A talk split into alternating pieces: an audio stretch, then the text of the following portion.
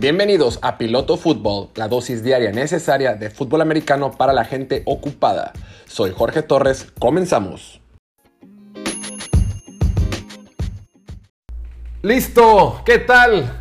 Bienvenidos a una nueva edición de Piloto Fútbol, una edición de jueves, una edición de 29 de julio, ya estamos a 42 días, 6 semanas de que inicie el fútbol americano, de tener la patada inicial y ya se siente, ya estamos en forma de NFL, ya la próxima semana tenemos pretemporada, ya lo hicimos, ya estamos del otro lado y ya han salido buenas noticias, ha habido, ha estado movido, ha habido de todo, obviamente los Packers son los que más han dado de hablar estos, estos días. Eh, les ha encantado eh, tomar el, el, escenario en este tema. Yo creo que con eso podemos arrancar el día de hoy. Ya saben, una edición de 15 minutos. No, vamos a tomarnos 17 minutos. El día de hoy, breve, para que estén al tanto de todo lo que está sucediendo en la NFL y tengan una opinión para cuando lleguen hoy noche a un bar con sus amigos, a una carne asada, sepan, sepan qué está pasando en la NFL. Y lo que tienes que saber es que el equipo de Packers tiene quizá mínimo en papel o mínimo lo que han dado a resaltar los jugadores, lo que han notificado. Tienen quizá la peor administración de la liga. También salió ayer Davante Adams. Sigue con sus, eh, preocupaciones el receptor de, eh, de, Green Bay de que quiere un contrato nuevo. Hoy por hoy, Davante Adams, el receptor de Green Bay, es el receptor número 18 mejor pagado de la liga. Y él, obviamente, después de cómo ha estado jugando, pues quiere que le paguen bien. Quiere ser el mejor pagado. Pero no ha llegado a un acuerdo. Entonces, va a entrar, va a entrar, la última, va a entrar al último año de su contrato, este 2021. Va a jugar, independientemente de que le den contrato nuevo o no. Pero no logró llegar a un acuerdo. Y todo indica, bueno, salió un reporte más bien, donde dice Brian Gutekunst, este gerente general que casi no hemos criticado aquí, dice que sí, ellos también quieren pagarle como el receptor mejor, eh, más pagado de la historia de la NFL, que están en la misma página que, que Davante Adams, pero no han llegado a un acuerdo. O sea, este cuate no se puede poner de acuerdo con los dos mejores jugadores de su equipo. Batalló toda la temporada y no logra complacer a sus jugadores estrella. O sea, que no se da cuenta que la producción de Packers recae mayormente en ellos dos.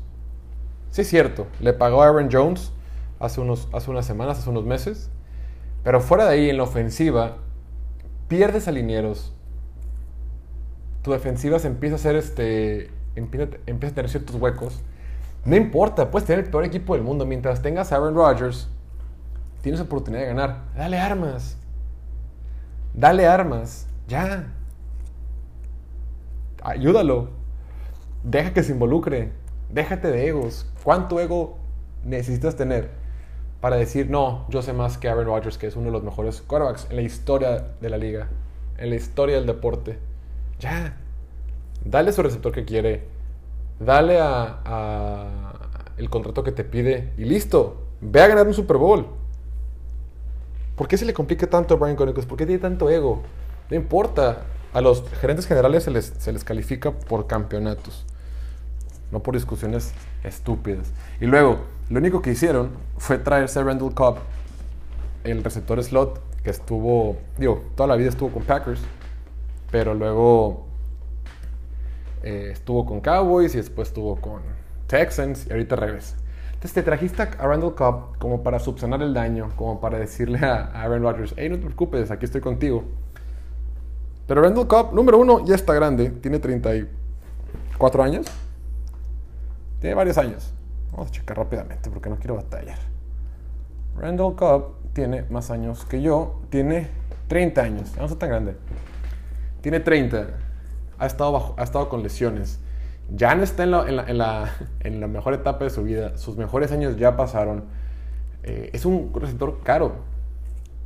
Creo que su contrato está en 8 millones y pico de dólares. Si bien es cierto, los Texans absorbieron una parte del contrato con tal de, con tal de deshacerse de él. Pero tu manera de complacer a tu coreback fue traerle un receptorcillo que ya está en sus últimas. Cuando drafteaste correctamente a Murray Rogers de Clemson, un receptor que es slot, que puede jugar, que te va a dar algo diferente, mucho más barato que lo que pagaste por Randall Cup, Pero bueno. O sea, qué manera de, tener tanta distracción tan absurda. La verdad es que esta oficina, esta eh, directiva de los Packers, yo no los entiendo. Cómo les encanta el drama. Ahora, Davante Adams entra en su último año. Si tiene un super año Davante Adams, el siguiente año se va a la fregada con Rodgers. ¿Para que se queda? Entonces, no lo entiendo. ¿Qué, está haciendo Brian Gutekunst? ¿Qué, tiene en la cabeza? Híjole. Claro, tienes que estar ahí para poder tomar ese tipo de decisiones y creo que tienes que ver todos los eh, eh, puntos, ¿no? Que quizá yo no estoy viendo porque pues yo opino. Obviamente, desde aquí, desde la tranquilidad de, no tener la presión de su puesto. Pero también luego ves a otros gerentes generales que salen y manejan las cosas tan diferente, tan natural, tan tranquilo, tan normal que no te explicas porque este cuate no lo puede hacer bien, porque no puede ser como los demás. En, fin, me da la impresión de que se le está saliendo de control en Green Bay a la directiva la situación. ¿Qué pasa? No lo sé. Pero bueno, ya hemos hablado mucho de Green Bay en este podcast. Vamos a pasar a hablar de ah, un tema que, que, salió hace, hace unas, unas semanas. Hablamos de Quinn Ewers. No sé si se acuerdan. Este quarterback que sigue en preparatoria, pero que está comprometido para jugar con el equipo de Ohio State en colegial. Eh, Queen, Ewers, se hizo famoso porque es el mejor quarterback de su generación, es el mejor prospecto de todo, de todo Estados Unidos. Y salieron videos donde está entrenando en el Elite 11, este campamento que se hace para los mejores quarterbacks de todo el país. Mm, y sale tirando pases así como, pues, de formas raras, ¿no? Eh, tirando de lado, eh, desde todos los ángulos, mal parado, corriendo, tipo Mahomes, ¿no? Tipo Mahomes. Y aparte, aparte tenía el pelo pintado güero, pero güero oxigenado, entonces se ve chistoso. Entonces llamó mucho la atención y listo, todo se puso, se puso en, la, en la lupa nacional. Y, y nada, iba a entrar a su último año de preparatoria para ya venir, ya entrar a colegial en el 2022. Pero salió un reporte de que quizá con todo esto de que los jugadores colegiales ya pueden recibir pagos de patrocinios, ya pueden vender su marca, su nombre, ya pueden hacer uso de su imagen para, imagen para fines comerciales, Quinn Ewers en preparatoria quiso hacer algunos, ahora sí, algunos negocios y le dijeron, no, espérate, espérate, espérate. Si bien es cierto en colegial puedes hacer lo que tú quieras, aquí en las reglas de preparatoria de Texas, porque él es de Texas, no puedes, bro. Entonces dijo, ah, ok, muy bien, pues ya, ya me voy a la universidad. Entonces, han habido ciertos jugadores, el más reciente que me acuerdo es JT Daniels, el quarterback, que se fue a USC, pero ahorita está con, con, con Georgia. Han, habido ciertos jugadores que deciden brincarse su último año de preparatoria para entrar directamente a la NFL, o sea, digo, a la NFL, a la, a universidad saben que están tan bien rankeados y que son tan buenos prospectos que saben que independientemente de que cuando se vayan al, fútbol colegial, saben que van a, participar o saben que pueden entrar. Entonces, en ese tema, Queen Ewers decidió, bueno, está decidiendo si irse o no. ¿no? Dicen que si se va, puede sumar una cantidad de un millón de dólares, una cosa así, por, su, por la venta de su marca, pues, de su nombre, de su imagen. Entonces, qué chistoso porque todo este nuevo reglamento de los jugadores que ya pueden lucrar con... Eh, ya pueden recibir dinero, pues está cambiando todo el panorama general. Hace poco salió Nick Saban a decir que su quarterback, su quarterback de segundo año, Bryce Young, que en su momento también fue el mejor reclutado de, su generación, hace un par de años, mm, ya ha logrado eh, afinar, afinar, afianzar un par de acuerdos comerciales para una cifra mayor a un millón de dólares. Entonces, este cuate que sin haber jugado, sin haber, haber jugado, sin haber pisado un segundo un campo de fútbol americano colegial, bueno, sí jugó poquito. Pero a ver, me refiero a sin haber sido titular, pues. Em, ya, ya ha ganado un montón de lana. Entonces, número uno por Nick Saban, el coach, qué manera de reclutar jugadores de prepa, qué manera de reclutar gente a Alabama, ¿no? Cómo decirle a todos, raza, si se vienen conmigo, aquí está el billete. Pero número dos, es un ejemplo de cómo están cambiando las cosas. Es un ejemplo de que el, fútbol, fútbol americano colegial está transformándose en otro animal que no conocemos. Entonces va a estar muy interesante. A mí me gustaría que Quinn Ewers se quedara, ¿no? Para empezar, si se va este año, yo creo que va a ser banca. Está este otro quarterback en Ohio State que entra en su primer año como titular. Oh, se me fue el nombre. Este morenazo, hombre, se me olvidó. No importa. Pero pues no va a ser titular. Y, y pues nada. Está cambiando la, la NCAA. El fútbol americano colegial está cambiando. Cada vez se está profesionalizando más.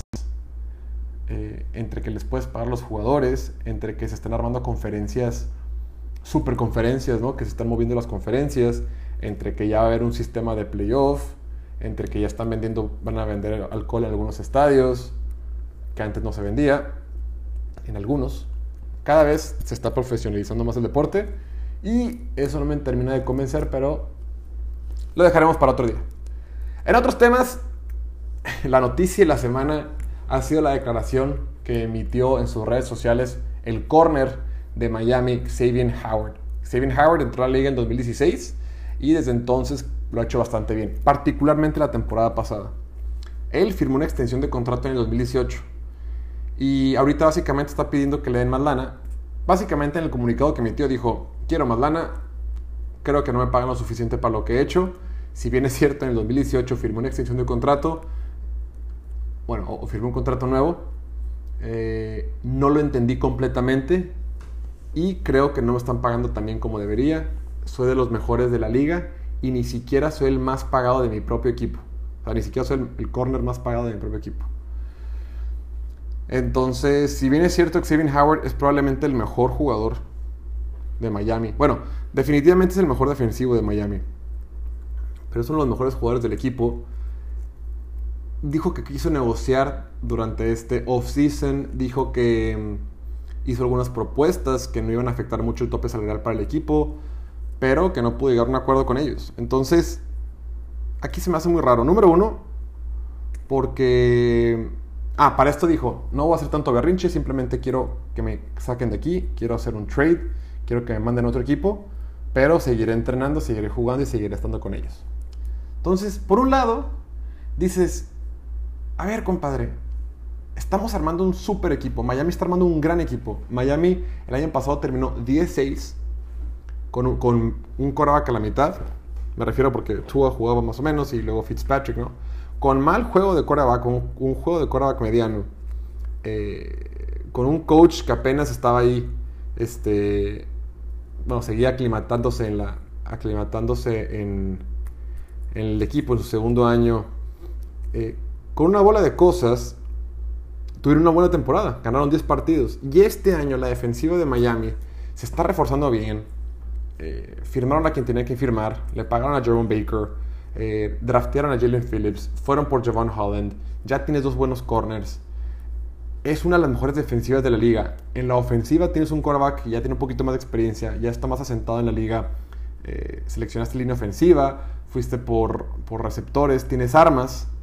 Entonces, estás armando un muy buen equipo. Y este chamaco dice, ay, no le entendí a mi contrato, no me quedó tan claro y creo que no me están pagando lo suficiente, no se vale. A ver, güey, espérate. Ya ni modo, o sea, espérate hasta la siguiente temporada. ¿Por qué nos afectas ahorita? Estamos armando algo bien. Ahora, los contratos de la NFL sí son bien complicados, no, no voy a decir que no. Y dicen los que saben que son contratos como 80 páginas, son, son contratototes que cuidan todos los ángulos, pero eh, checan incentivos, bonos, excepciones, cláusulas, todos los términos técnicos legales posibles eh, son complicados, eso es un hecho. Pero de eso, pero para eso tienes agentes, para eso puedes contratar abogados, no sé. Se me hace como muy poco profesional. Híjole, a esta hora Ojo, en, el comunicado que saca Xavier Howard dice, entiendo que es un negocio, la NFL es un negocio y ahorita lo estoy manejando como tal. Está perfecto. Y si tú quieres pelear por tu lana, me parece bien. Me parece bien. Porque los jugadores de NFL tienen carreras muy cortas y tienen que hacer lana en el poco, en esta pequeña ventana de oportunidad que tienen. Todo eso me parece bien y lo entiendo. Pero compadre, que no lo hayas entendido tú, no es bronca del equipo. Y si no lo entendiste en su momento, ahora te esperas poquito. Oye, espérate aunque sea un año. Estás armando un super equipo. híjole, ojo, siempre voy a favorecer que la gente y los jugadores busquen maximizar su, estancia en la NFL. Eso siempre. Y estoy de acuerdo con él, que quiera más lana, me parece perfecto. Y si quiere un contrato que valga el doble, que lo pida, me vale gorro. Pero creo que ahorita el timing es el equivocado. Y creo que la justificación también. Porque cuando él firmó su contrato, era el más pagado en salario. Ah, porque era e, en puro salario es el mejor pagado o era el, más pagado en su momento. El tema es que hay incentivos para, eh, para entrar al roster, hay incentivos de, desempeño y demás, y ahí es donde no le va tan bien. Entonces lo leyó mal. Siente que, siente que actuaron de mala leche. En fin. Sin embargo, yo repito, creo que este puede ser el gran, el gran año para Miami y se está se está perdiendo una oportunidad importante. Pero también hay que decirlo, no es que Miami sea una, una eh, hermana de la caridad, porque también Minka Fitzpatrick, que es de los mejores safeties de la liga, se tuvo que ir. Se tuvo que ir porque no llegó a un acuerdo, porque no le querían pagar. Y ahorita, y ahorita Minka Fitzpatrick está toda madre ahí en Pittsburgh y es de los mejores. Entonces, ahora imagínate esta defensiva si también tuviera Minka Fitzpatrick. Pues, algo, algo está haciendo mal Miami, algo hace mal para pagarles, estoy de acuerdo. Bueno, no estoy de acuerdo, supongo, supongo que algo hacen mal, que ya van dos jugadores del perímetro que no quedan bien con ellos. Pero también, amigo, amiga, date cuenta, ¿no? Mal timing. En fin, esto es lo que está sucediendo por lo pronto en la NFL. Hasta aquí la dejamos. Muchísimas gracias como siempre. Sigan con su, día, con su día, sigan de camino al trabajo, a la escuela, si van a salir tomen responsablemente, es jueves, disfrútenlo y nada, nos vemos mañana. Cuídense mucho, usen cubrebocas. Chao.